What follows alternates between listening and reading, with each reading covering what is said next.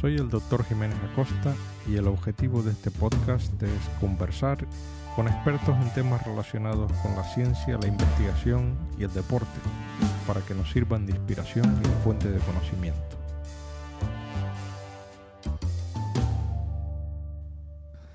En el podcast de hoy tengo el honor de tener a una persona muy conocida, eh, Javier Santaolalla, eh, que bueno, es ingeniero y físico y gran divulgador de ciencia en, redes y en, eh, en, los medios de, comunicación y para mí es un placer tenerlo ¿no? en este modesto podcast que, que he empezado.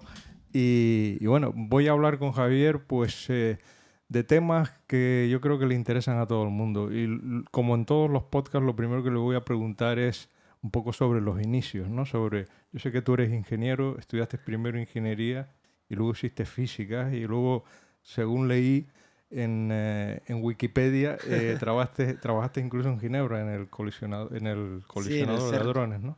Entonces, bueno, quería un poco que nos dijeras eh, qué fue lo que te, te inspiró a dedicarte a, a, a, la ingeniería y a la física, porque realmente lo, lo, que me llama la atención en tu trayectoria es, es, eso, que eres una persona que ha hecho dos carreras, ¿no? Acabas primero en ingeniería de teleco. Sí y, y después te, te, inclinas por una carrera más básica, más de ciencias, más que es física, ¿no? Entonces, ¿cómo fue ese, ese, ese trayecto y qué fue lo que te inspiró y te motivó a dedicarte más a la física? Bueno, hola a todos que están por ahí escuchando y, y también me gusta estar aquí. Perdonen por mi sonido nasal, soy alérgico, alérgico a la vida, yo creo. Y siempre estoy atrancado, sobre todo cuando me voy a Canarias, siempre, siempre me atranco. Entonces, si me cuesta vocalizar, es que tengo que hacer un pequeño esfuerzo. Bueno, yo me hice, como, como dice, sí, me hice ingeniero por accidente y físico por pasión. Entonces, eh, digamos que eh, lo de la ingeniería fue circunstancial. Eh, lo, lo, he contado muchas veces porque creo que es una situación bastante repetida en los jóvenes, que te metes en algo porque no sabes qué hacer y haces algo por hacer algo. A mí sí me da bien la, la física y las matemáticas y dije, pues ingeniería, que además sabía que iba a tener un, un buen respaldo, uh -huh. una buena posición social, esas cosas que se buscan cuando uno no sabe qué hacer. Y a mitad de ingeniería descubrí la física. El, fue un camino completamente distinto porque hacia la física me guió la pasión, el descubrimiento, las ganas de aprender y empecé a estudiarla por curiosidad y poco a poco eh, había algo inevitable que, que, no podía escapar de ahí, no sé si era un agujero negro que era, pero según aprendía una cosa me llevaba otra y otra y otra y otra y otra y me llevaba hasta el día de hoy porque hoy esta mañana estuve estudiando física, uh -huh. porque me encanta estudiar física, es, es muy bonito, me gusta, me ejercita, me hace sentir bien y una y otra vez voy cayendo, entonces el, a la ingeniería me llevó el accidente y a la física me llevó el corazón. Y el, el accidente en el sentido eso de que tú tuviste algún, algún pariente cercano que, que, era ingeniero o fue por descarte un poco lo que te hizo guiarte por la ingeniería? Una mezcla, porque es cierto, mi, mi familia es de un pueblo de Burgos y en mi familia no, nadie, nadie estudió nunca, era, son muy de, de pueblo. De campo. Uh -huh, uh -huh. y mis padres apostaron mucho porque nos, los hijos estudiáramos y nos educáramos y se mudaron aquí a Gran Canaria y, y, ya me entró en mente de estudiar en una universidad. Veían que yo además siempre fui un estudiante muy, muy bueno. Estudié en Claré, siempre todo matrícula súper bueno, muy responsable. Y cuando llegó a la universidad, eh, el único referente era mi hermano que tenía tres años más que yo y estudió ingeniería en Teleco. Ajá. Entonces, eh, por eso digo que poco... así había una parte familiar que es la de mi hermano, aunque fue una mezcla, porque mi hermano sí fue un antecedente interesante, pero luego actué por descarte. Eh, yo tenía claro que no quería estudiar nada de letras, ya se me atascaban las cosas de letras en el colegio, estudiar de memoria me costó un montón, la biología, la geología, eh, la química tampoco, la parte biosanitaria ni, uh -huh. me, me, desmayaba al ver sangre, así que por ahí no pasaba, me quedaba arquitectura, que era dibujar, no sé dibujar, y dije, ay, ingeniería. Física, bueno, ingeniería. Se me da muy bien la ingeniería, la, la física, se me da muy bien la matemática, ni estudiaba, se, se, eh, me venían las ideas rápido a la, a la cabeza. ¿Y la física, hiciste física en la Autónoma de Madrid o en la Complutense? En Complutense. Entonces, mi camino fue muy raro porque hice ingeniería aquí en, en Las Palmas, Las Palmas Teleco. Y, y en tercero de Teleco dije, me empezó a gustarme la física y me metí en física por la UNED. Ajá. Cuando acabé Teleco, ya, te, ya estaba en, en, cuarto de físicas. y cuarto y quinto de física lo hice en la Complutense. Ajá. Y luego, después de acabaste física, ¿qué, qué hiciste? Eh, ¿Cogiste la carrera un poco de investigación o, o, o, quisiste meterte en alguna empresa o algo? ¿Cómo fue? No, yo lo tenía claro. Yo, yo me enamoré de la física, además, en un verano en, en, en San Agustín. Uh eh, en el Gloria Palace Ah, eh, bueno, con, con, la familia Sosa, que, que, es médico también, seguro que lo conoces, Manuel Sosa. Ah, hombre, Manuel Sosa también. Tiene un poco grabado también ah, conmigo. Pues, e, era, era mi suegro, fue mi suegro. ah, hombre, mira. Con su, con su hija. Y él me regaló un libro de física de hecho, lo menciono mucho a él porque, Qué porque fue quien me regaló. Él, era un apasionado, él es un apasionado de muchas cosas. Con él compartía mucho el tema de música, porque a mí me gusta mucho la música, toca, la, guitarra. sí. sí, compartía muchas cosas con él. Él, él me, me, daba muchas cosas para yo. Y una de estas cosas que me dio un día, me dio un libro de física. Vaya. Y, yo en el Gloria Palas, que venía con él y la familia, me puse a leerlo y yo, coño, ¿qué, ¿qué, es esto? ¿no? Qué interesante, ¿no? Y en esos libros que leía apareció el bosón de Higgs. Y yo ya con 21 años dije, yo quiero trabajar en esto. Me investigar y vi que iban a abrir un colisionador en 2009. Estábamos en el año 2003. Y dije, coño, tengo 6 años para, para mm. prepararme para eso. Mm. Entonces, digamos que toda mi carrera académica está orientada a trabajar ahí. Y no, no, hubo dudas. Yo acabé la física y dije, pues pedí una, una beca de doctorado para, para, ir a investigar allí. ¿Y el, el, doctorado lo hiciste ahí en Ginebra? En el... Sí, sí, sí. Justo conseguí una, un proyecto de una beca, ¿no? Para hacer un doctorado, una beca FPI de estas, de investigación, con un centro español que es el CIEMAT, que tiene un acuerdo de colaboración con el CERN. Y básicamente la beca era para investigar en el CERN directamente. Entonces conseguí la beca y me fui a Ginebra y ¿Estuviste cuántos años allí? En, total fueron cuatro años y medio, porque estuve más o menos tres años y medio para hacer la tesis. Y estuve un año más porque me gustó mucho. ¿La tesis de qué versaba? Pues realmente yo tenía una formación muy curiosa porque yo era ingeniero y era físico. Y en el mundo físico que investigan en partículas tenía una serie de cualidades que, que realmente me hacían tener un, encaje muy bien en, en, la de física, porque programaba muy bien. Yo aprendí mucho programar en ocho lenguajes desde el primero de carrera de programación. Entonces, yo era una máquina de programar, pero aparte sabía mucha física. Entonces tenía un perfil muy interesante para hacer una cosa intermedia. Entonces, de los cuatro años de tesis, los dos primeros los dediqué a una cosa que se llama Performance y Commissioning del detector, que básicamente es un cacharro que lleva 20 años diseñándose. Pues cuando se ha construido, además se construye por partes, porque unas partes las construyen en Japón, otras en Estados Unidos, en la India. Es un experimento muy, muy grande que interviene en más de 130 institutos.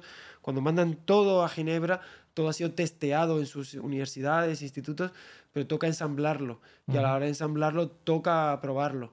Entonces hay una primera parte que es ingeniería, no es de física, que básicamente es eh, commissioning, ver que todo funciona bien, y performance, eh, mm, parametrizar hasta qué punto es bueno. Entonces es como si fuera un coche, ver eh, cómo acelera, revoluciones, cómo cambia de marcha, ver todas las características del detector. Entonces, los dos primeros años fueron de performance, viendo con código, calculando partículas artificiales que se creaban de alguna forma para, para ver cómo funcionaba y los dos últimos años ya fueron de física.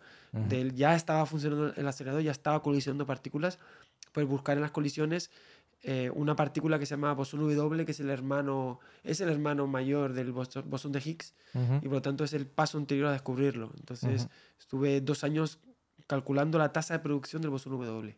Interesante. El, habla un poco del colisionador, porque yo entiendo que debe ser una de las obras de ingeniería mayores que se han que se han creado, ¿no? Sí, sí, sí posiblemente la mayor porque eh, son 27 kilómetros de longitud, está a 100 metros bajo tierra, está formado por 1232 imanes superconductores.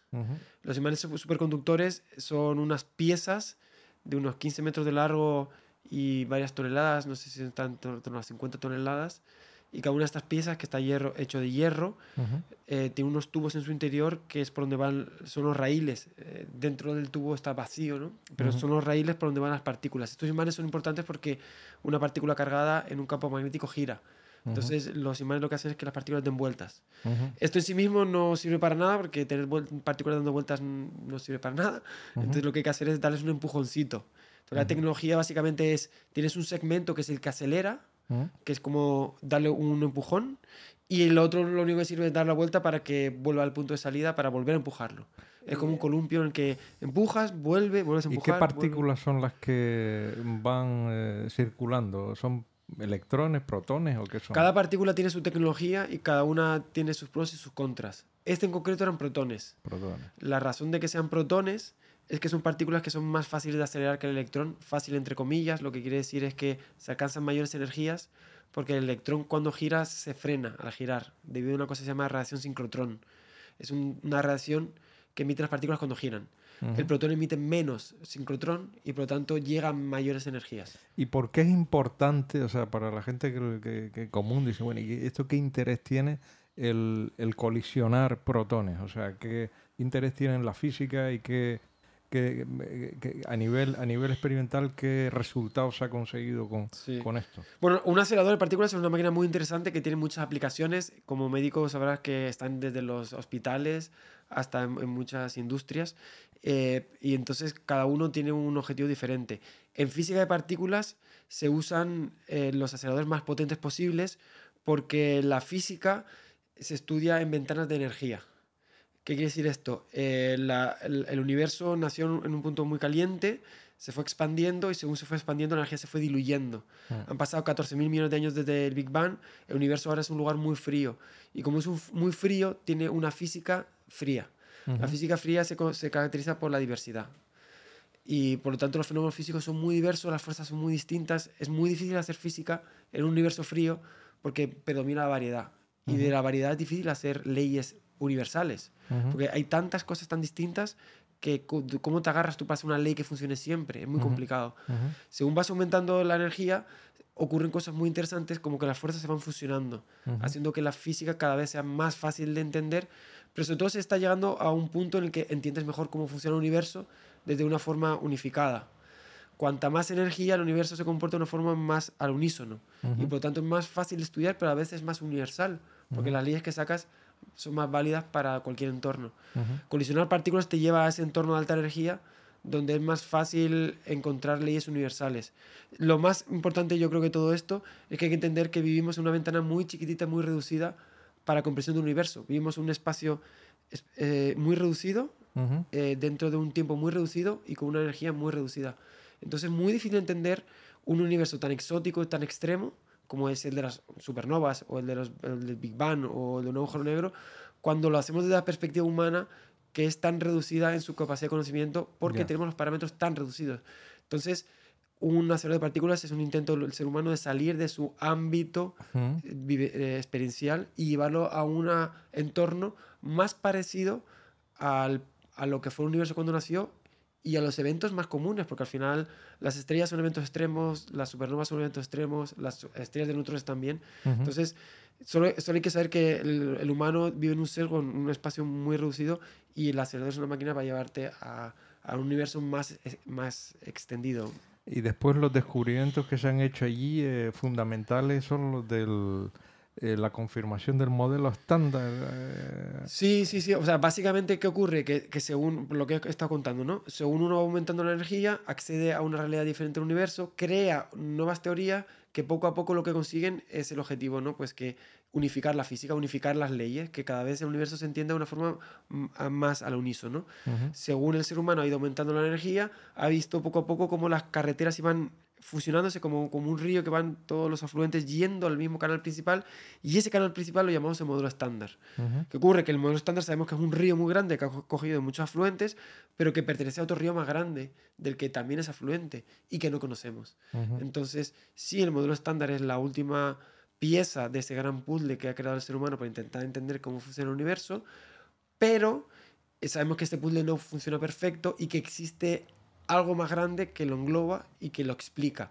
Y eso el más grande se busca en aceleradores de partículas, en telescopios, se busca en, en experimentos de neutrinos, o sea, el- en física eh, de altas energías que se llama, o en física fundamental o física teórica, se busca completar ese puzzle del modelo estándar y para ello hay que ir a lo más extremo, porque lo más extremo te da pistas de cómo llegar a completar eh, ese mapa más allá del ser humano. El, el bosón de Higgs se, se descubrió, bueno, se- digamos que el modelo teórico lo describió Higgs, ¿no? Sí, Y, y realmente la, la comprobación se hizo en el colisionador de hadrones, ¿no? Tal cual. Bueno, el modelo teórico es de antes ah, de Peter Higgs. Eh, hay eh, por lo menos cinco personas metidas en ese descubrimiento.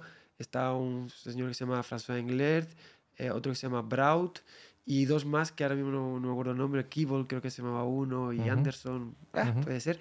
Y el que lo apuntaló fue Peter Higgs. De hecho, fue muy oportunista porque eh, yo quiero, en el buen sentido, porque además es una persona muy tímida y que siempre ha estado rehuyendo todo tipo de fama y se avergüenza él, él- él mismo de tener, haber dado nombre a la partícula. Él, ha habido mucha polémica y él la rehuye, él siempre dice que no tiene nada que ver y que no, no, no quería eso. De hecho, se ha recluido, se ha escondido y ha ganado el Nobel muy a su pesar.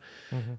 Pero a lo que va esto es que él, él lo que fue, es- existió el modelo del campo de Higgs antes de que Higgs lo tocara y Higgs lo que dijo, wow, es, a- aquí dentro de este modelo hay una partícula.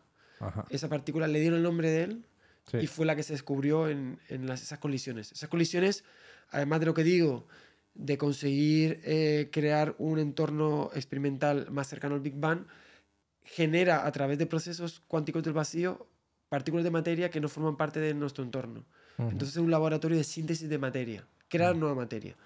Y esa nueva materia puede ser desde un pión o un, o un hiperón, partículas eh, que no existen en nuestro entorno, pero que se conocen desde los años 60, 70, hasta un bosón W, que es la partícula en la que yo investigué, o un bosón de Higgs, que fue la que se descubrió, que no se había visto nunca, y que es causada por los procesos cuánticos de colisión en la física de partículas, y que eh, complementa el modelo estándar. O sea, el modelo estándar se selló gracias a este bosón de Higgs. Quería preguntarte sobre el Big Bang, ¿no? Porque a mí me, me llama mucho la atención que los, eh, em, los cosmólogos, no sé, los físicos tengan, eh, hayan, hayan podido eh, conocer con tanta exactitud de, de decir 14 mil millones de años que fue cuando ocurrió el Big Bang. O sea, ¿cómo se llega a una conclusión de ese, de ese estilo? O sea, ¿cómo se puede ser tan eh, exacto ¿no? en, en una determinada fecha, ¿no? Aunque estamos Bueno, hablando de miles de millones de sí, años, sí, pero claro. es una cosa increíble, ¿no? Hay que entender muy bien cómo funciona la ciencia, que, que obviamente eh, se parecerá mucho a cómo se opera en medicina, y es que hay, hay- muchos caminos que llevan a, a la misma conclusión. Pero históricamente lo tengo además muy reciente porque escribí un libro de esto, que a, a ver si te consigo. Em, en ese libro que se llama Casi un bosón como tú, en un Big Bang como este, hago todo el camino del bosón de Higgs al Big Bang y cuento un poco la historia de cómo se sabe esto. Cuando se, se descubrió em, la existencia de otras galaxias, se estudió su dinámica y se vio que la mayor parte de las galaxias más allá de la nuestra se alejan de nosotros. Mm. La razón de que se alejen eh, está en las ecuaciones de Einstein y ya lo había previsto un, un belga, un sacerdote belga. Fue el primero que previó, vio en las ecuaciones que el universo tenía que expandirse necesariamente. Entonces, eh, se comprobó experimentalmente que estas galaxias no se alejan por nada, por- sino porque el universo es el que se extiende, el que se expande. Sí. Entonces, si el universo se expande, de hecho se vio la tasa que el universo se expandía, si le das marcha atrás, el universo se encoge. Y si sabes la tasa a la que se expande y le das la vuelta a esa tasa, eh, tienes un tiempo. Llega un tiempo momento en el cual... eh, Cuando las, las se juntan. y, y todo parte de un núcleo infinitesimal en tamaño, ima- imagino que una... Sí, bueno, hay, aquí cier- ciertos matices que a la gente le duele, me dolió mucho la cabeza cuando lo intenté entender y todo el mundo, porque me escriben muchas preguntas y demás, todo el mundo se estalla la cabeza aquí y cuesta mucho entenderlo y es, eh, les pido que hagan un esfuerzo cognitivo especial porque no es nada fácil de entender, pero lo primero que hay que saber es que no existe el espacio fuera del espacio. Entonces, eh, no es que haya algo que estuvo en un punto y luego creció para... No, es el propio espacio que se estiró sobre sí mismo. De hecho, se piensa que el universo puede ser infinito. Para, para que veas a este punto, hasta qué punto pueden las, las ideas chocar, colisionar y generar eh, algo incluso paradójico. Imagínate un espacio infinito que se expande sobre sí mismo. Entonces, eh, el Big Bang no habría ocurrido en todo el espacio infinito a la vez. O sea, Ujú. n- hablar de un solo punto es quizás caer en la imagen de una bomba que estalla y al estallar la bomba el humo se expande Sí. por todo el espacio. Sí. No fue una bomba que estalló. De hecho, no estalló nada. El Big Bang, lo curioso es que no fue Bang ni fue Big. Realmente eh, fue simplemente una expansión del propio espacio sobre sí mismo. Entonces hay que imaginar eh, que no fue algo puntual, sino fue colectivo en, en el espacio que ya existía y que se estiró sobre sí mismo.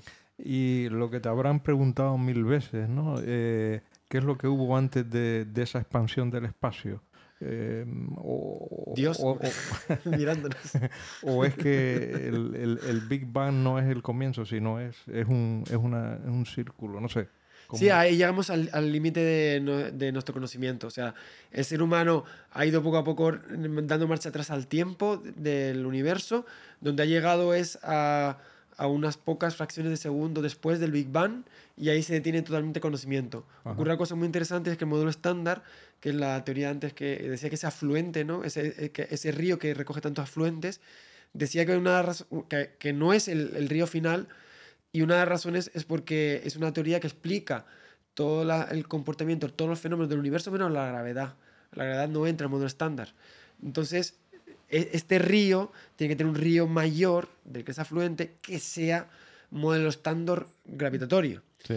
Y esto es importante porque justo en esa barrera a la que llegamos de comprensión, que son unas fracciones de segundo después del Big Bang, si queremos dar marcha atrás, ahí entramos en un problema eh, con la teoría, porque la teoría no incluye la gravedad y a esa escala la gravedad es intensa. Y al ser intensa eh, no se puede no, no se puede des- despreciar. ¿Qué ocurre? Que la gravedad es una fuerza muy pequeña comparada al resto de fuerzas nosotros la sentimos muy grande porque es acumulativa. Entonces, claro, tú saltas, caes porque te está tirando toda la Tierra de ti. Pero tú imagínate, toda la Tierra. O sea, realmente, fíjate que, que débil es la fuerza de la gravedad que puedes coger un papel con tu mano y ganar a toda la Tierra. Tu mano, que es una fuerza eléctrica, Sí. le está ganando a toda la Tierra. Sí. O sea, fíjate que lo débil que es. Entonces, cuando se hace física de partículas del Big Bang, puedes ignorar la gravedad porque es una fuerza muy débil pero es, y usa solo el modelo estándar. Pero cuando echas tanta marcha atrás al tiempo, llega un momento en que aprietas tanto la materia que la gravedad empieza a ser importante. Y en ese momento ya tu teoría falla y de ahí para atrás, pues... ¿Cu- ¿Cuántos de los eh, científicos creen eh, en que hay un creador eh, o- y cuántos realmente son agnósticos y piensan que todo es, eh, bueno, todo tiene una causa? eh, Ah, pues no sé el porcentaje, pero yo creo que la clave aquí está en preguntar eh, qué es Dios para ti. Porque si abres la mano y permites, bueno, por ejemplo, eh, Einstein es un buen ejemplo de típico mentalidad científica en la que él habla mucho de Dios, pero siempre era una especie de, o Hawking también lo hacía, siempre lo hacía de forma, en forma de sinónimo o de analogía con respecto a las leyes del universo. Entonces, es un Dios impersonal que no le interesan las cosas del ser humano, es un Dios eh, que, que no tiene más, eh, más relación con el universo que la de haber generado esa chispa de nacimiento. Entonces, no es un Dios que no, no se parece en nada al Dios de la Biblia o al Dios ju- eh, eh, del judaísmo Sí. o del islamismo, no tiene nada que ver con eso. Entonces, depende cómo abras la mano, habrá más o menos. Si quieres hablar de religiosos en el sentido teísta, de Dios personal que te mira y te culpa, es, son muy pocos. Pero según ya te metes en otro tipo de mentalidades o, o formas panteístas o, mm, otras visiones de, de la espiritualidad, pues te encuentras cosas muy interesantes y ahí ya el porcentaje no es tan bajo. Quería preguntarte también por el, eh, el- el, eh, la materia eh, oscura, la energía oscura, que yo pienso que son, digamos, eh, uno de los retos de la, de la física ¿no? actual, ¿no? Conocer un poco más el- la materia invisible del universo, ¿no? Sí, sí, sí. No, el- la física, unas cosas bonitas que tiene y a mí lo que más me apasionó es que tiene muchas cosas por descubrir. Y cuando te pones a mirar con detalle cómo funcionan las cosas, te das cuenta de que hay, eh, está todavía en pañales, ¿no? Hay muchas cosas. Yo lo que, lo que he leído es que, eh, para que la gente sepa, bueno, lo que, lo que es la materia, digamos, visible, ¿no? Que son planetas, estrellas, etcétera, es nada más que un 4% del, del, del- de la materia, vamos, del universo.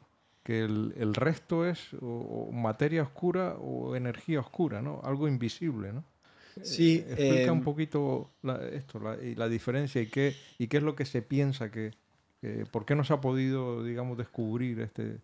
Vale, bueno, primero eh, una, una pequeña anotación, distinguir de materia oscura y antimateria, porque mucha gente lo, lo confunde, o eh, no, no tiene nada que ver eh, la materia oscura con la antimateria.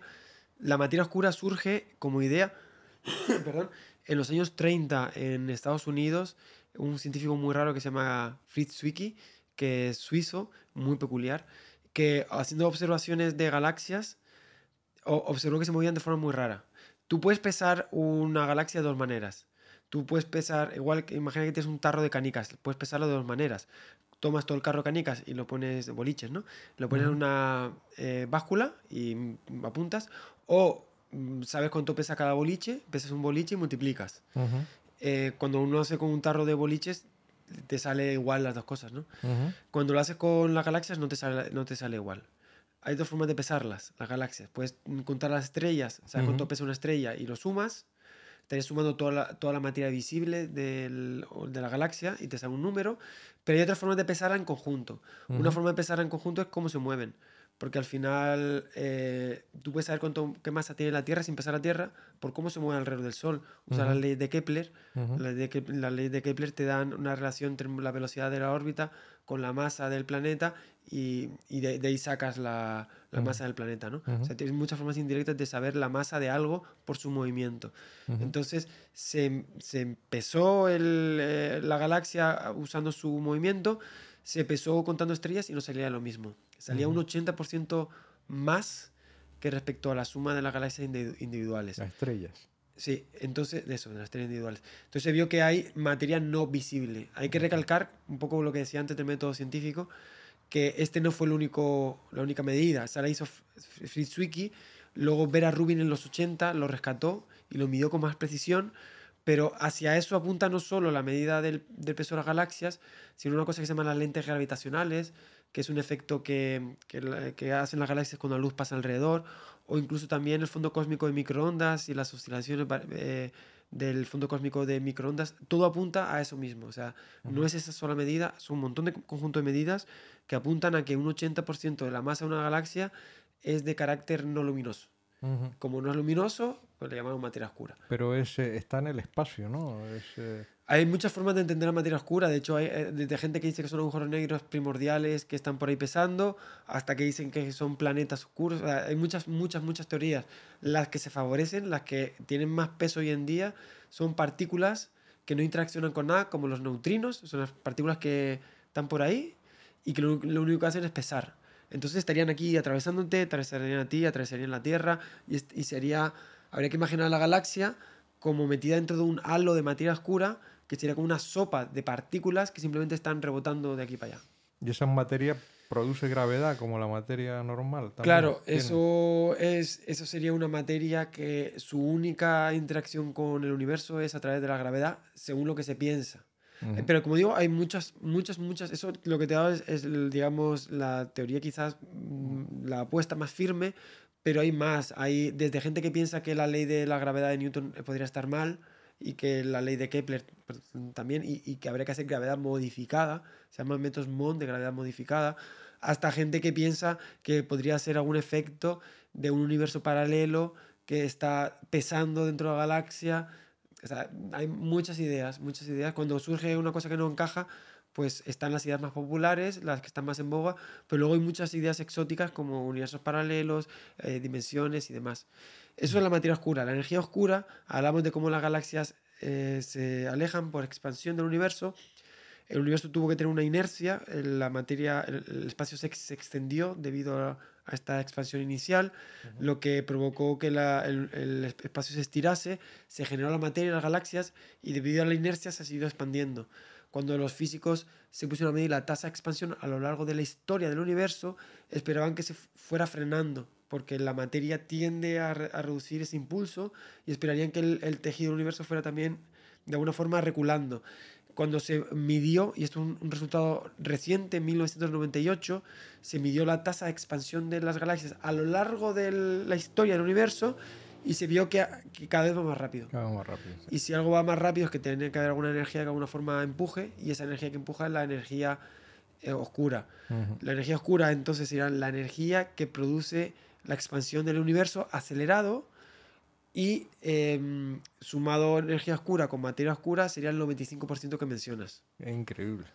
Y una cosa que mencionaste, lo de los universos paralelos, que eso también a la gente le oye hablar del multiverso y tal, que, que, son teorías, bueno, pues de que hay, hay, hay científicos que realmente mm. apoyan esta, esta teoría, ¿no? de que puedan existir universos paralelos.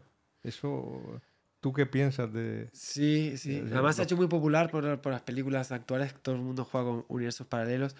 Pues mira, el, el, tema del universo paralelo no es, no es una teoría en sí misma, sino es una característica de una teoría. Es como si te digo yo, deportes de pelota. Pues deportes de pelota, pues hay baloncesto, hay fútbol, hay tenis. Es, es más una característica, el deporte de pelota es una característica de muchos deportes, igual que el universo paralelo es una característica de muchas teorías. Entonces, hay muchas teorías que tienen como característica universos paralelos, pero no es una teoría del universo paralelo, es una característica. Entonces, hay universos paralelos, paralelos en muchas teorías. Por ejemplo, la teoría de cuerdas establece universos paralelos. La teoría de inflación establece universos paralelos. La teoría cuántica establece universos paralelos. Entonces, cada, hay muchas teorías que tienen universos paralelos. Entonces, eh, por precisar la pregunta, ¿en cuál crees? Pues depende de qué teoría me preguntes, creeré más o menos, ¿no? Por ejemplo, el universo según las medidas cosmológicas actuales, se piensa que es infinito. O por lo menos no se puede descartar que no sea, que sea infinito. O sea, mm. eh, es, es, una de las posibilidades y puede que ahora mismo sea la, la preferida. Si el universo es infinito, pasan infinitas cosas. Esas infinitas cosas van a estar desconectadas unas de otras porque eh, nada puede viajar más rápido que la velocidad de la luz y el universo se expande. Así que hay regiones del universo que nunca van a entrar en contacto con nosotros. Nunca, nunca, nunca. Y que están ahí. Pero eh, nunca, nunca. ¿Nunca va a entrar en contacto el qué? Eh, esas, esas, esas esferas de realidad con nosotros. Simplemente porque lo más rápido que se puede viajar es la velocidad de la luz y el universo se expande más rápido que la velocidad de la luz. Se, se alejan más rápido de lo que nada nos puede mandar. Entonces esas regiones nunca van a entrar en contacto con nosotros. Pero precisamente esa es la definición de universo paralelo. Dos regiones alejadas y que no tienen contacto. Entonces, el multiverso podría existir con algo tan sencillo con que el universo sea, sea infinito. Y eso no me parece muy raro de imaginar. Entonces, eh, eh, ya por ir un poquito al imaginario colectivo, hay, hay infinitos tus haciendo infinitas cosas. Si es que el universo es infinito, hay infinitos tus haciendo infinitas cosas en infinitos lugares con infinitas vidas diferentes. Bueno, eso da, da pie a, a, hablar un poquito sobre el tema de, de la vida extraterrestre, ¿no? Eh, el, universo es tan, tan vasto, tan amplio y tan inimaginable ¿no? en su dimensión que sería extraño que no haya vida en, otra, en otras partes del universo. ¿no? Sí, eh, de todas formas, eh, de nuevo, aquí para, para, para, poner un poquito en contexto, porque muchas veces las personas aquí se confunden mucho, vida, solemos imaginar al extraterrestre las películas, pero vida puede ser microbiana o... Por supuesto. y aquí hay una cuestión muy interesante que, que, he leído en los libros de biología, y es que la, la, vida sigue siendo un gran misterio. O sea, por más que le demos vueltas, parece un milagro. O sea, yo no quiero entrar en términos religiosos, pero mmm, cuando te pones a mirar bien qué ha ocurrido el inicio de la, de la historia de la vida en la Tierra, te das cuenta de que no es algo tan simple como se juntaron tres moléculas y ya. O sea, realmente el conjunto de sucesos que dieron lugar a la primera molécula que puede considerarse protovida, uh la probiótica, es tan, tan, tan, tan difícil que no se consigue en ningún laboratorio del mundo, que no lo ha conseguido ningún, entender ningún científico, pero peor de todo, es que en todos los 5.000 millones de años de historia de la vida de la Tierra, solo ha surgido una vez. Uh O sea, no hay dos vidas, hay una vida. Cualquier ser vivo, desde un elefante, obviamente un humano, hasta una hormiga y yendo más allá, un, un microbio, todo forma parte de la misma raíz de vida, que surgió una única vez. Entonces hay un único antecedente de toda la vida en la Tierra y, y entonces uno se da cuenta de que no es tan, tan fácil crear vida, ¿no? que no es algo como, ala, hay un planeta, pues ahí hay vida. Entonces, ahora mismo el mayor debate es que en los 70, con, con el boom de Sagan y los extraterrestres, y esto que llamaron la, la paradoja de Fermi mm. y el, la fórmula de Drake, es como que se sobreestimaron las, las, posibilidades de que hubiera vida en cualquier lado. Ajá. De hecho, la fórmula de Drake daba como que en nuestra galaxia supuestamente habría como un millón de civilizaciones extraterrestres. Pues ese tipo de estimaciones se parten de que yo creo que se ha sobreestimado uh -huh. lo fácil y lo proclive que es la generación de vida y que posiblemente no sea tan fácil generar vida. Uh -huh. Entonces yo aquí no me puedo pronunciar, pero yo sí soy más escéptico acerca de que mm, cómo surge la vida. O sea, realmente cuando yo pongo a leerlo, bueno, pues yo hasta que no veo no creo, no, no, no hay ninguna señal de vida por ningún lado y a- hasta ahora somos la única manifestación de vida que hay en el universo. Y en el caso de que haya vida, eh, digamos que tendría que darse las, con- o sea, las condiciones, digamos, del universo, ¿no? Con, con la- las moléculas que la forman, ¿no? Porque el carbono, el hidrógeno, el nitrógeno, eso está por todo el universo, ¿no? O sea, sería una vida, por lo menos a nivel eh, mm, eh, procariota, ¿no? Muy primitiva, sería, muy, sería similar, tendría que ser similar, ¿no? Porque realmente los compuestos son, son Eh, sí. equivalentes, ¿no? O sea, desde luego que se sabe que se sabe porque se puede mirar que la química y la física respetan las mismas leyes aquí que en el extremo recóndito del universo, porque se puede ver y se pueden medir cosas eh, a través de la luz que llega y se ve que los patrones químicos son los mismos. O sea, puedes encontrar detalles muy, muy, muy profundos de cómo la, la química no varía con la distancia. Entonces, Ujú. Aquí, en Alpha Centauri o en Sirio o donde tú quieras, van a tener las mismas herramientas de, para construir, que son los elementos de la tabla periódica. Y ahí te puede entrar un químico, y ya he leído varios libros al respecto, que al final, por mucho que juegues para arriba para abajo, eh, la, la forma más lógica o la única forma de encontrar eh, eh, un, un andamiaje para crear vida es en las moléculas que has mencionado, carbono, el CHOMP se llama, carbono, hidrógeno, oxígeno, Nitrógeno. nitrógeno, fósforo y azufre. Sí. Y es lo que hay, o sea, realmente se ha especulado sobre vida basada en silicio, Ujú, o sobre vida basada en otros líquidos que no sean el agua, ujú. eh, como el metano, eh, pero las, las particularidades del agua son tan especiales y tan únicas, las particularidades son tan especiales del carbono como molécula ensambladora de, de de- de elementos químicos, que al final, por mucho que te pongas a mirar la tabla periódica, no encuentras otro igual. Y ahí volvemos a lo que decía antes, eh, es que no es tan fácil generar vida. Sí, sí. No, y no solamente generar vida, sino, sino luego que esa vida evolucione, porque, o sea, las bacterias y las arqueas y todo esto estuvieron miles de millones de años. O Hay real- demasiadas incógnitas. eh, realmente ya cuando empezaron los organismos estos unicelulares a, a unirse es cuando empezó la vida ya más compleja y tal. Y eso es relativamente corto con, con respecto al, al- al tiempo ¿no? que llevan estas bacterias. Y, y- y lo que a mí me llama la atención es que luego los mecanismos, cuando uno estudia un poco la biología en, en- en el ser humano, los mecanismos eh, que nosotros tenemos para reproducir las células, para los genes y tal, son, eh, son los mismos mecanismos que utilizan las bacterias y, y- y las levaduras. Por ejemplo, la- lo- las, eh, las enzimas que producen la división celular se descubrieron en levaduras, ¿no? Eh, los genes reloj se descubrieron en, en- en- en las moscas. Es decir, que, que, se- que- que son los mismos mecanismos básicos desde, desde, de- desde las bacterias hasta, hasta el ser humano. Una cosa... Sí, porque la vida es única, curioso. o sea, realmente...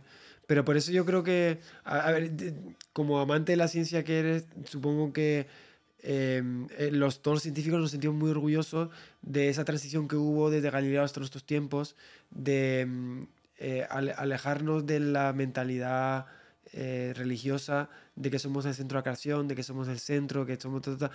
Y ha habido un efecto rebote, o sea, ha, ha habido tanto esfuerzo por alejar al ser humano de ese, de, de- de ese sesgo antropocéntrico de que somos especiales y que la vida es especial. Ha habido tanto, tanto, tanto trabajo para salir de ahí que yo creo que nos hemos ido al otro lado.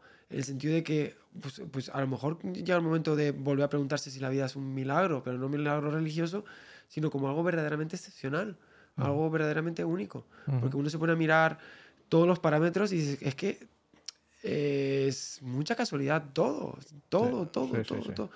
Y luego demasiadas incógnitas, demasiadas dudas, demasiadas cosas que no, que no se saben. Ujú. Eh, damos los científicos, yo creo que de forma desacertada, una imagen de saberlo todo. No. Y creo que conviene poco a poco ir mostrando a la gente que es al revés, que, que somos muy ignorantes. Sí, sí, no, eso está claro.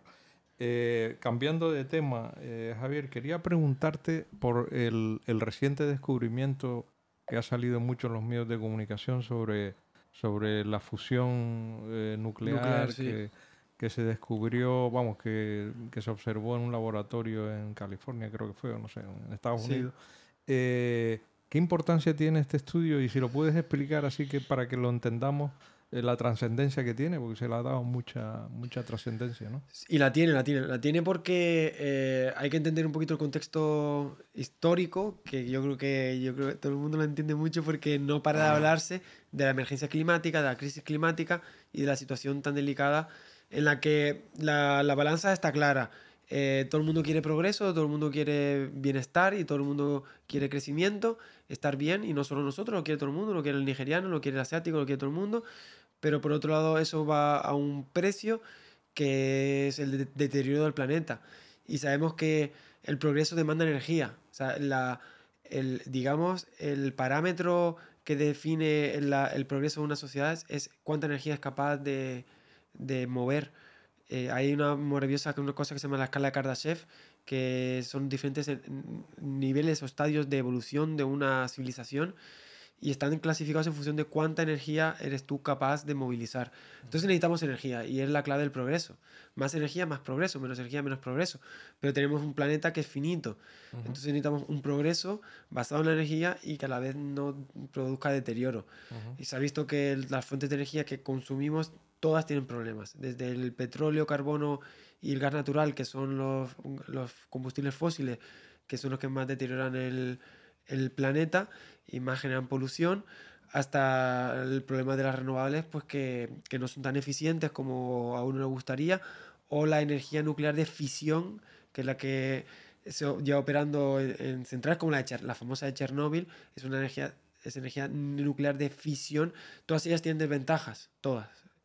Entonces, el santo grial de la, de la energía es encontrar una fuente que sea capaz de resolver todas las desventajas de, de, las anteriores. Las principales desventajas son que contaminan, que son basadas en recursos finitos y que son muy poco eficientes.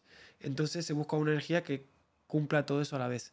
Y existe, se llama la fusión nuclear y es como opera el, el, interior del Sol. El Sol es una estrella que brilla, lleva brillando 5.000 millones de años y brillará otros 5.000 millones de años que sepan que la Tierra llega en un segundo lo que necesita la civilización humana eh, en, miles de años, o sea que un solo segundo llega tanta energía como la que necesita el, ser humano eh, y mucho más.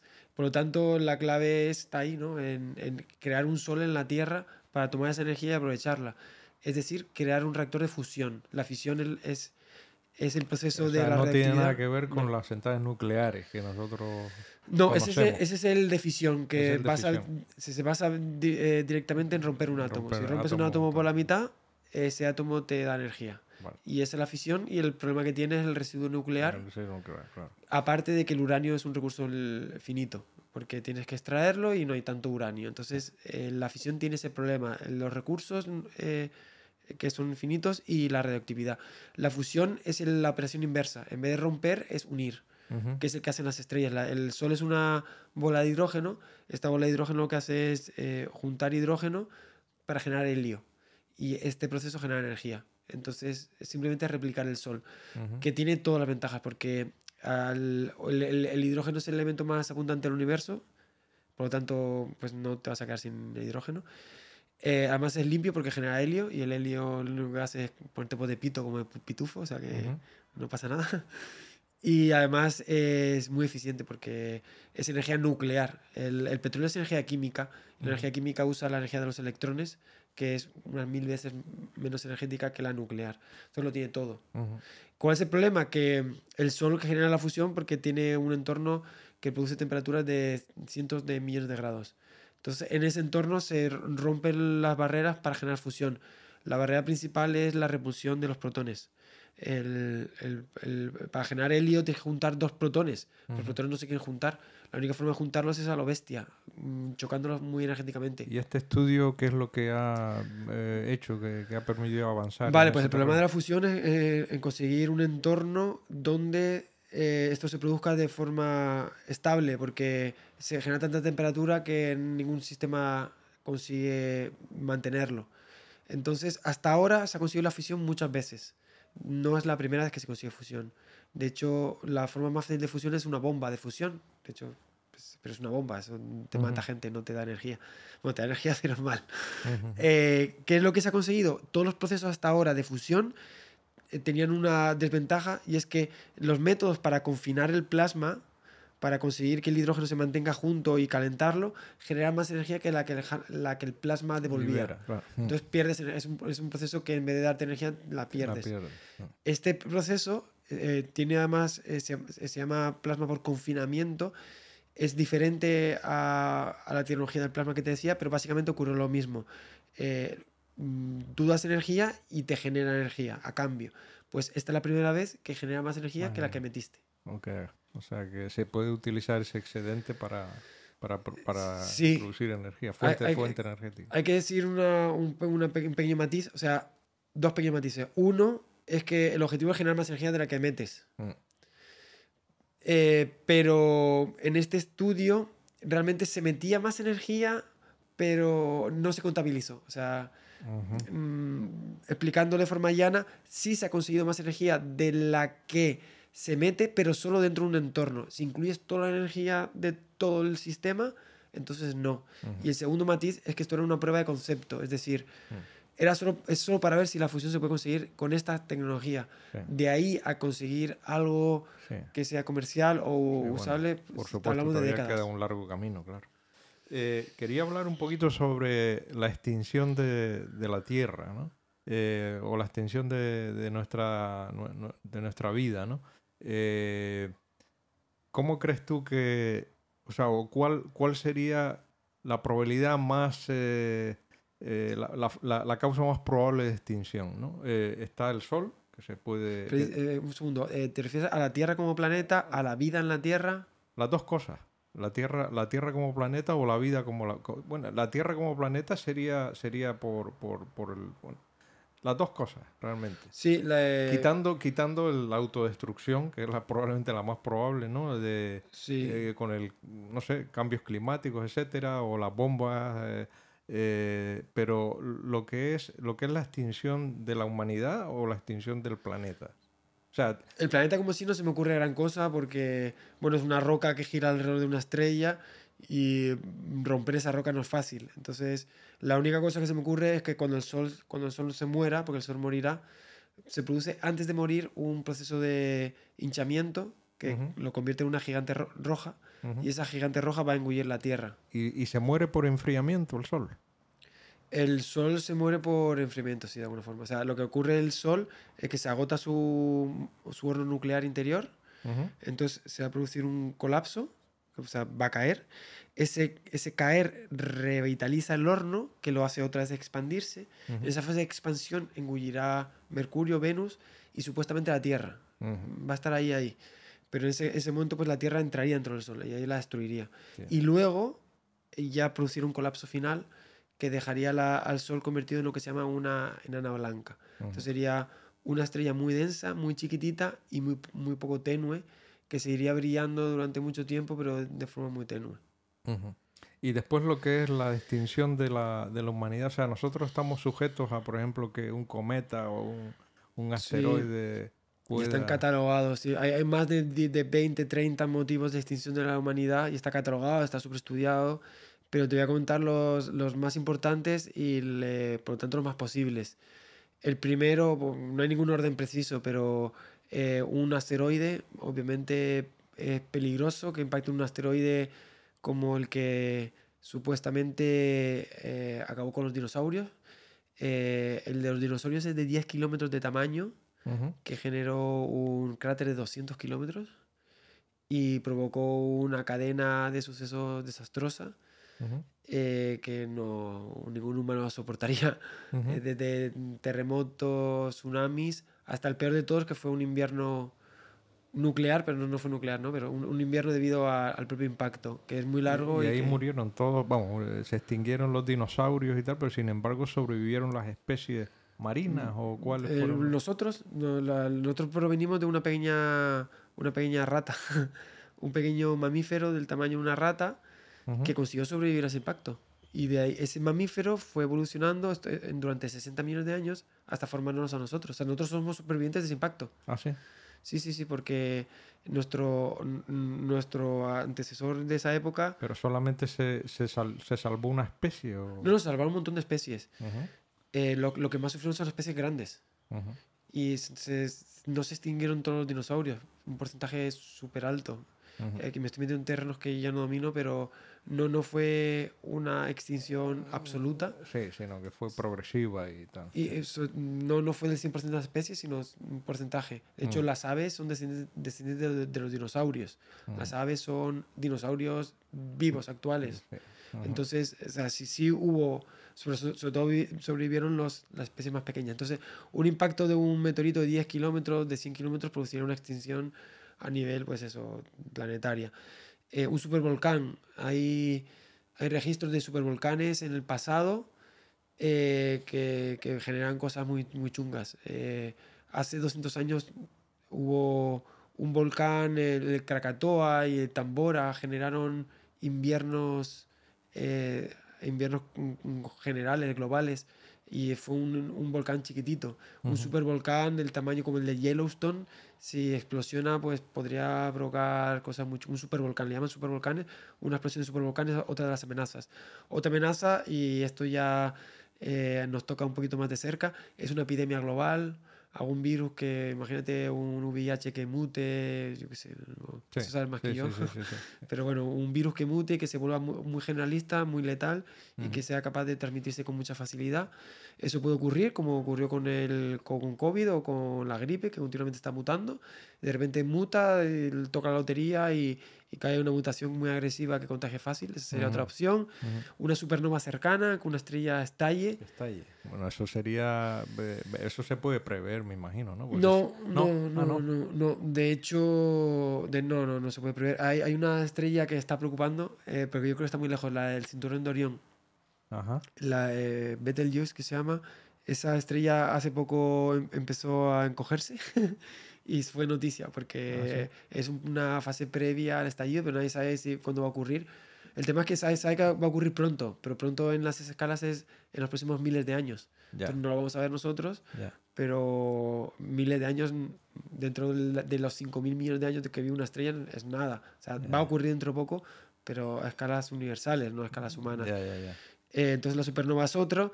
eh, una guerra nuclear, un colapso de la civilización. eh, ha- hay, hay, hay bastantes cosas por las que preocuparse. Amenazas. La inteligencia artificial. También.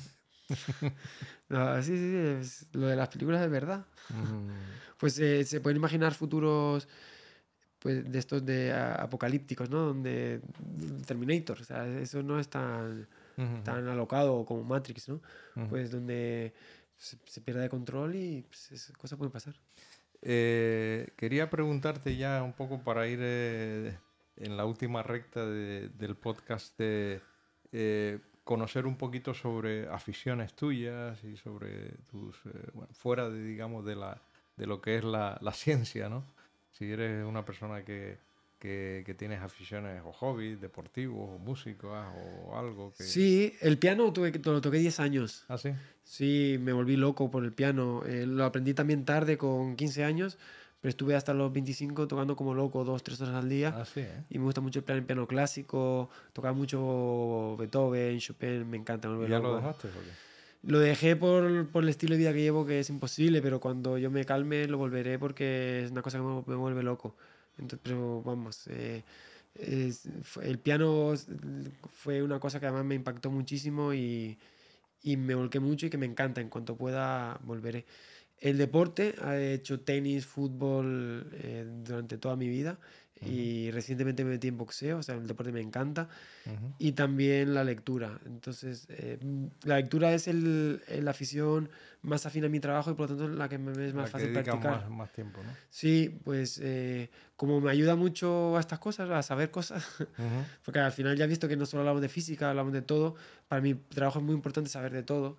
Entonces me encanta agarrar un libro de biología, de antropología, de sociología, de psicología, de cualquier cosa. ¿Tenis eh, juegas, practicas todavía? ¿Tenis? Eh, ¿O pues, eres más espectador que...? No, llegué a jugar mucho. Yo ¿Ah, sí? de, sí estuve federado, estuve compitiendo durante muchos años y lo dejé con 18. O sea, competí y juego, o sea, dentro de los estándares juego bastante bien. Ujú. Lo que pasa que por mi estilo de vida nuevo lo tuve que dejar. Pero el, el tenis y el fútbol le di bastante. Yo también. Yo, yo Ajá. fui también tenista, pero muy, muy de joven. Ah, sí, bueno, yo jugué el Tamaracite en la Gran Canaria, Ah, sí, competía, viajaba por entre islas. Sí, sí, sí, yo soy del Gran Canaria también. Y después, eh, eh, libros. Eh, tú que, bueno, eh, conoces, lees mucho y tal, eh, recomiéndanos algún, algún libro, algo que, que- que quieras eh, comentar con los oyentes, algo que deberíamos de leer, tanto de divulgación científica como, como, como no, algún otro que te parezca a ti que, que te haya marcado, eh, algún libro que te haya marcado, algún libro que le guste regalar a algún amigo. Ajá. Pues eh, de todo, ¿no? Porque la verdad es que, que leo muchísimo y soy muy apegado a los libros. El, el primer libro que a mí me impactó, eh, el que me regaló, me regaló Manolo. Manolo, fue Historia del tiempo de Stephen Hawking. Hawking es una estrella y todo lo que hace. e- Es muy, son libros, no son, no son muy buenos. Pero no es fácil de leer un libro. Es lo que te iba a ¿eh? decir. No son muy buenos porque no, están, no son muy pedagógicos, pero él tiene una estrella y eso está ahí. Eh, me gusta, en, en esa época me enamoré de cómo escribía eh, Brian Greene, que para mí de física es el mejor escritor. ¿Cómo se llama? Brian Greene. Green como verde, pero acabado en E. Brian, él, él explica muy, muy bien física y, y a, a mí, yo cuando, cuando leía esos libros decía, yo si algún día escribo, quiero escribir así. Ujú. Eh, saliéndome de ahí, pues bueno, Richard Dawkins es- escribe mucho, muy bien biología, aunque Biología, evolución de la vida. tal, cuando se mete en los libros de ateísmo ya hace un poco, rechi- Ujú. rechina un poquito más. Y de, de filosofía, a mí me cambió, me gustó mucho leer a Rousseau, en su momento me impactó mucho y fue, fue una parte muy interesante de mi vida. Y finalmente, eh, sí les recomiendo que me lean mis libros, porque los, he con ¿Cuáles son los, los libros que has escrito? Así que nos puedes recomendar. El último se llama Casi un bosón como tú en un Big Bang como este. Son libros que además yo los escribo de forma muy amena, intento que sean muy divertidos y didácticos, es decir, que lo entienda todo el mundo. Ujú. Y mm, en este último ha hablado del bosón de Higgs. Entonces, eh, ¿por qué el bosón de Higgs es tan importante? Todas las historias que hemos contado Ujú. em, sobre la expansión del universo, sobre el Big Bang, sobre la materia, la gravedad, Newton, Einstein. Lo metí en muchas biografías científicas que me gusta mucho la vida de Newton, de Einstein, Ujú. eh, de Hubble, de, de Metre, de todas esas cosas que están metidas. Y también mi experiencia personal. Una parte del libro es cómo se descubrió un bosón, cómo fue estar allí en el CERN, cómo, cómo se vivió. Eso Ujú. También está. Otro libro que escribí mm, se llama eh, El bosón de Higgs no te va a hacer la cama. Y es, ese el libro es muy interesante porque fue el primero que escribí. No me gusta mucho cómo lo escribí porque era muy novato, pero que ese libro que mm, o sea, a todo el mundo le encanta, ¿Ah, O sea, sí? a- menos a mí. o sea, el libro no para de venderse, es una cosa loca. Si tú vas al top de libros más vendidos, lo escribí hace 16 años y siempre está entre los 20 más leídos Ah, sí. en ciencia Qué en, bueno. en español. Sí, sí, y no sé qué hice porque yo lo veo y digo, pues, Eso es como cuando uno saca un disco, nunca sabe si va a ser un hit o va a ser eh, una... sí. Sí, luego está la percepción de uno y luego cómo percibe el público. Y tiene algo que a la gente le ha encantado. Yo me noto muy, no, muy novato y me noto con, con muchas carencias, pero que no tiene el último. El último me parece técnicamente mucho mejor. Ujú. Pero bueno, pues así es la vida. La, la gente, la gente percibe cosas y ese libro tiene cosas. ¿Algún sitio para viajar? Tú que has estado viajando por todos lados y eh, alguna recomendación, un sitio que dice, bueno, este no te lo tienes que perder, algún país o... Ah, más allá de las Islas Canarias, que, que supongo que la mayoría ya las conocerá, pero tengo un- una conexión muy bonita con la isla de La Palma, que aparte tiene un cielo precioso. También la isla Gran Canaria, pero La Palma sabemos que destaca especialmente en eso y por lo tanto tengo una relación especialmente bonita con La Palma. Aparte de, de- de visitar esta isla que es desconocida en muchos sentidos para... y a mí me da, mucha pena que, que no... El tema de la, de la, de la astronomía no es algo que, que saquemos tanto pecho como de Quevedo o de Pedri. Coño, tenemos el mejor cielo del mundo. O sea, debería, debería saberlo todo el mundo en la calle. Sí, y sí. esto es otro tirón de orejas a Canarias. En Chile sí lo he visto. En Chile la gente es mucho más orgullosa de su cielo. Ujú. le, le hablas del cielo y la gente lo tiene como un patrimonio personal y como algo de verdad de orgullo. Ujú. Y ojalá que Ah, los sí, canarios en, los... en- en Chile, ¿eh? Sí, sí, sí, sí. Ojalá los, los canarios saquemos ese ¿Y, orgullo. y el Instituto Canario de Astrofísica qué papel tiene así a nivel internacional? ¿Es, es Es top, es top, es, top, verdaderamente sí. top, es lo mejor del mundo, con investigadores de, de lo mejor que hay en el mundo, con la- equipos de lo mejor del mundo y que están en esas ligas, están en la primera división. El- pero no hablo de, de eso, hablo de, de la, del de la- empoderamiento, del... sí, del concienciamiento social, de la... Exacto. de la- de- sí, que le- de- a la gente le dé importancia a la de coño, ¿qué pero yo- tal? Yo, que creo no toques mi cielo, que coño, y hacer campaña, porque luego esto es importante. Se están peleando ahora mismo por colocar el, el telescopio más importante para dentro de 10 años. Y se lo pelea Hawái, se lo pelea Chile y se lo pelea España. Pero no, no, no lo vamos a ganar si no la gente no empuja, Sí. porque estas decisiones son políticas Cierto, y depende de cómo presione Pedro Sánchez y el ministerio y no sé qué para que se hagan acuerdos Fue y una- se haga aquí. Fue una pena que la Agencia Espacial Española no se Sí. no, no viniera para acá también, ¿no? Pero muchas de esas cosas pasan porque no hay movilización Por social. social, y si la gente se movilizara, los políticos dirían, ah, esto es importante para la gente. Si los políticos pensaran que es importante para la gente, moverían más el culo. Pero como para la gente no es importante, Claro, pues para y también la investigación, la investigación en todo es España parte pues, de lo mismo. siempre, siempre ha estado un poquito por detrás de otros países anglosajones y tal, y bueno, yo... Todo, es- todo esto es parte de lo mismo, pero es que tenemos algo que nos viene dado, que es gratuito, que es el cielo, que está ahí, tenemos ese privilegio Sí, de ser los mejores, somos los mejores del mundo, lo tenemos. Y ojalá que fuéramos conscientes de ello y se contara más, se entendiera más y la gente fuera más sensible y se defendiera como se defiende otras cosas, ¿no? Se, eh, no me toques la playa de las canteras, que me Sí. parece perfecto que se haga. Sí. Pues no me toques el cielo. Sí, pues eh, Javier, eh, yo pondré mi granito de arena, la verdad, para que para invitar a más gente mm, que hable de astronomía, Sí, porque sí. además teniendo investigadores aquí al lado, ¿no? la isla de enfrente. Merece la pena. Realmente merece la pena. Ya, ya en privado me indicarás a, a Sí. quién, a quién puedo invitar que merezca la pena, que, que le guste divulgar este tipo de ciencia, porque que la gente lo conozca es muy importante. Sí, tenemos gente que además es top mundial. O sea, eh, tenemos aquí un profesor de, de vecindario que se llama Daniel Marín, que es de lo mejor del mundo en cohetería. Te Ah, sí, mil ¿eh? cosas. Es una maravilla de hombre, además, y sabe todo sobre la cohetería. Tenemos a Héctor Socas, que está en Tenerife, que es astrofísico y divulga súper bien. Tenemos eh, la agrupación Astro- astronómica de Gran Canaria, que hace un trabajo estupendo y que cualquiera se puede apuntar para ir a ver las estrellas al- a la cumbre y que está llena de gente que, que te puede contar historias, pero se saben todo de, de- de astrofísica, cosmología, de cohetería, saben todo. O sea, tenemos gente muy, muy buena aquí en, Pues, en pues- Canarias. pues voy, a, voy a ir buscándolos para invitarlos. Javier, te, te agradezco un montón que hayas estado Mm. aquí. eh, sé lo liado que estás y, ahora te vas corriendo a otro sitio también a- con, otra, con otra charla. Y, y bueno, pues la verdad que muchas gracias por, por todo y me hubiera tirado más tiempo, pero, pero sé que una horita es, un tiempo suficiente y si no la gente se aburre un poco. Muchas gracias. A ti, a ti, desde luego.